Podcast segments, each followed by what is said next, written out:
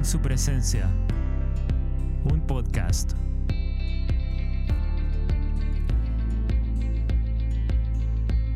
Disponible en todas las plataformas. No olvides suscribirte.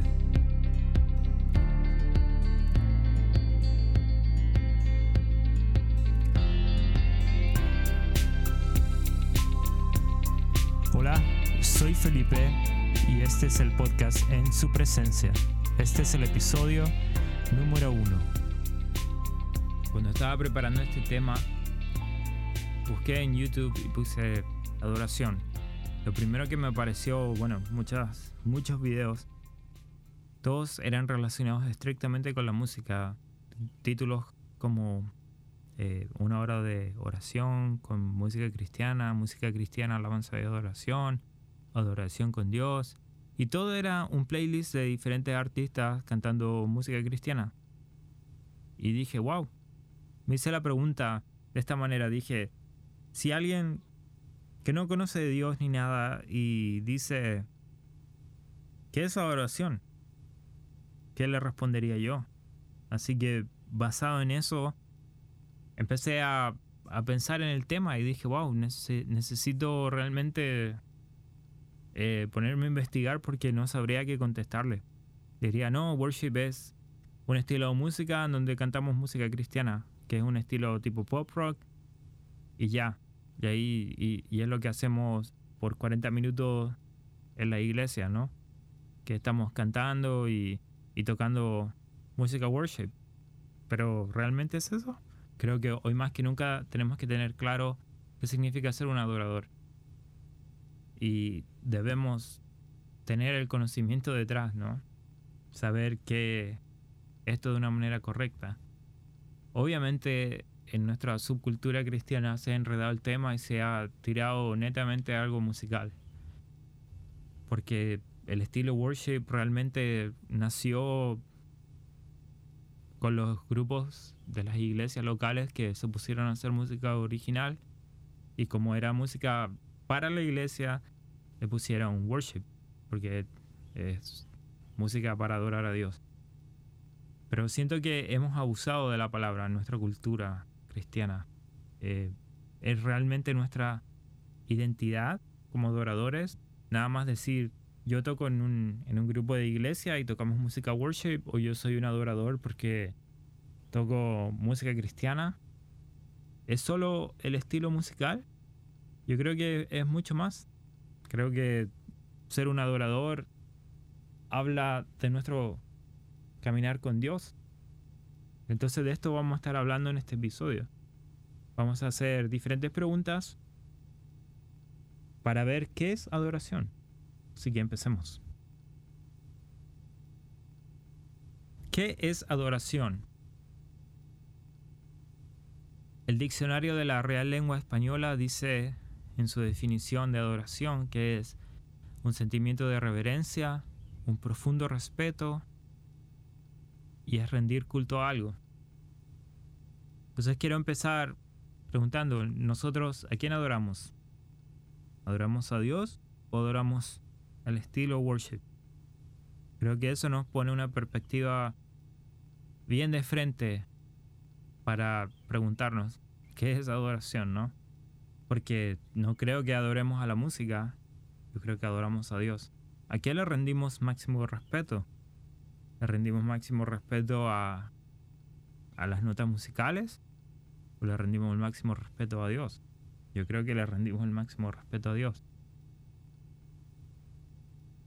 Una manera fácil de entender eh, cómo hemos cambiado eh, esto de adoración es haciéndonos la pregunta de ¿qué es el temor de Dios? Por ejemplo, cuando yo recién comencé a ir a la iglesia, eh, la iglesia, comillas, evangélica, se hablaba mucho del temor de Dios. Mucho, mucho. Y yo me imaginaba eso como, como que del cielo salían ¿sabes? Como que se abría el cielo, un hoyo negro con, con rayos, centellas, con una voz así súper gigante que te gritaba cosas y, y tú sentías pues el máximo terror que ibas a sentir en tu vida. Eso sentía que era el temor de Dios. Pero con los años eh, he ido aprendiendo que ese temor era algo más como, como un respeto profundo, ¿no? Que era algo como, como ese respeto que yo le tengo a mis padres, pero elevado a una potencia de, de 100.000. Que yo no los quiero defraudar, que yo quiero hacer lo mejor. Quiero ser la mejor persona que yo pueda ser basado en lo que ellos me enseñaron. Y eso es lo que empecé a comprender por temor de Dios, pero cuando me hice la pregunta de qué es adoración, dije, wow, eh, el temor de Dios, de Dios, tiene que ver mucho con, con esto de la adoración, porque si yo quiero ser mi mejor versión de mí, es porque Dios, porque yo respeto a Dios. Y yo sé lo que la Biblia habla y lo que la Biblia me pide que haga para yo respetar a Dios, ¿no? Que hay ciertas cosas que uno debe hacer. Entonces dije, wow, es muy interesante, es muy interesante esto. Entonces siento que la, la, palabra a veces se malinterpretaba en nuestro cerebro, no que las personas que lo hablaban estaban en, en algo erróneo, sino que nuestro cerebro interpreta temor como, como algo malo. Pero temor de Dios realmente es como es como hablar de adoración. Por ejemplo, yo veo el temor de Dios de esta manera. Para mí el temor de Dios es estar maravillado de la grandeza de Dios. Al saber que yo soy imperfecto y que Dios es perfecto y me maravillo de, de que Él igual está amándonos. A pesar de de lo que podamos hacer. Y eso genera en mí un deseo de darle gracias. Un deseo de decir, tú eres mucho más de lo que yo puedo hacer. Y aún así, me amas. Es como si tú le fallas a tus padres y sabes que cuando tú le dices a tus padres que fallaste, ellos igualmente van a estar amándote. Es como estar maravillado ante ese amor tan grande y esa perfección tan grande. Eso para mí es el temor de Dios. Ahora, estaba, cuando busqué la Biblia acerca del tema de adoración, yo estaba esperando ver más palabras que hablaran de, de la alabanza y adoración, como nosotros estamos acostumbrados. Pero la Biblia me dio una perspectiva completamente diferente. ¿Qué dice la Biblia acerca de la adoración? Pues habla mucho. De hecho, la Biblia entera es un libro que habla de adoración.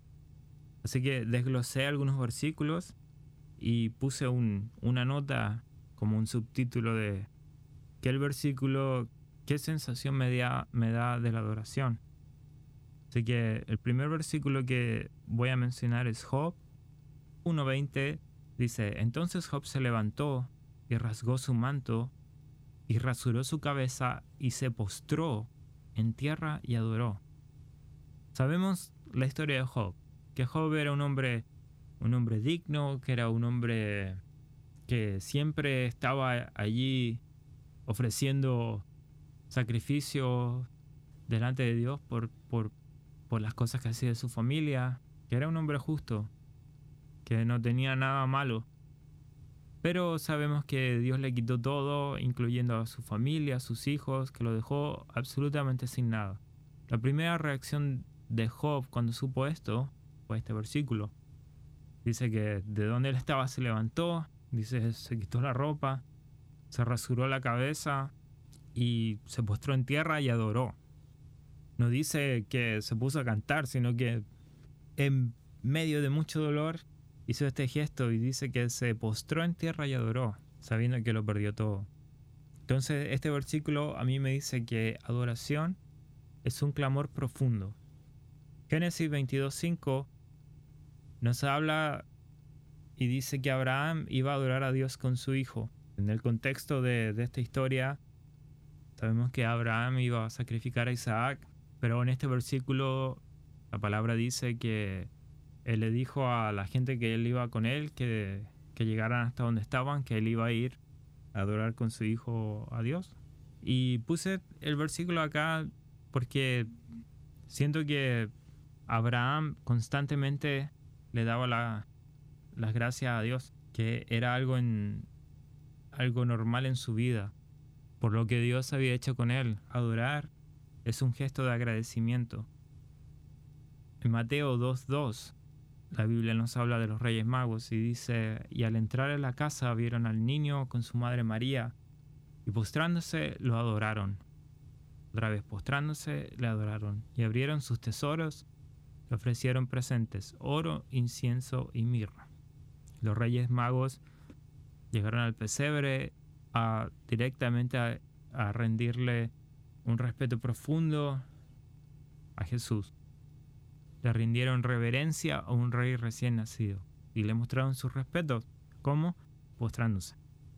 Entonces, en tres versículos hemos visto básicamente lo que la Real Lengua Española dice que es adoración, que es un respeto profundo, es un sentimiento de reverencia y que es rendir culto a alguien.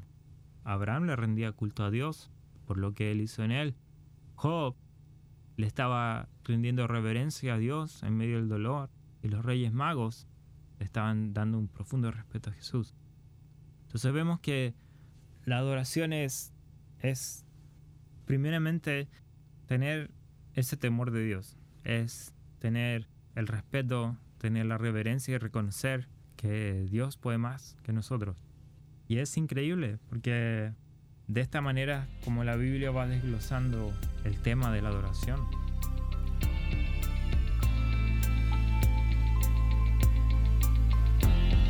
Gracias por escuchar.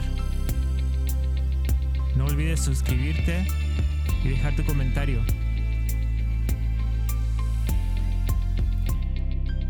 Nos vemos en el próximo episodio.